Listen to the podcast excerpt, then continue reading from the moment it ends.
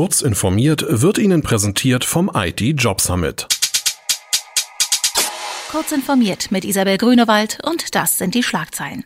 Mehr regionales Wachstum dank Breitbandinternet. US-Berufungsgerichtsurteil zur Netzneutralität. Angebliches IFAX birgt Trojaner und Künast geht gegen Gerichtsbeschluss zu Beschimpfungen im Netz vor. Die Einführung von Breitband-Internetangeboten hat messbare Auswirkungen auf die lokale Wirtschaft. Eine aktuelle Analyse des Leibniz-Zentrums für europäische Wirtschaftsforschung in Mannheim kommt zum Schluss, Steigt die Verfügbarkeit des Breitbandinternets um einen Prozentpunkt an, steigt die regionale Wirtschaftsleistung um 0,04 bis 0,09 Prozent. Die Vorteile der Wirtschaft überwiegen gegenüber den Kosten für Förderprogramme, schließen die Autoren. Die US-Regulierungsbehörde FCC muss sich erneut mit der Netzneutralität und den Auswirkungen ihrer Abschaffung befassen. Und die Behörde darf US-Staaten und Kommunen nicht generell untersagen, eigene Vorschriften für Netzneutralität zu erlassen, solange die FCC es nicht tut. Das hat ein US-Bundesberufungsgericht entschieden.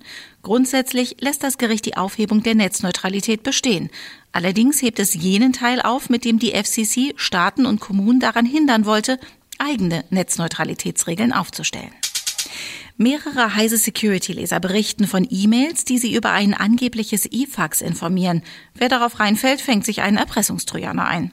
Bei der angeblichen E-Fax-Mail kommt der Erpressungstrojaner Buran zum Einsatz. Der wurde bisher vor allem über Drive-by-Downloads auf speziell präparierten Websites verteilt und verschlüsselt Daten, die er dann erst nach Zahlung eines Lösegelds wieder freigibt. Bei eFax handelt es sich eigentlich um einen legitimen Dienst, dessen Logo hier missbraucht wird.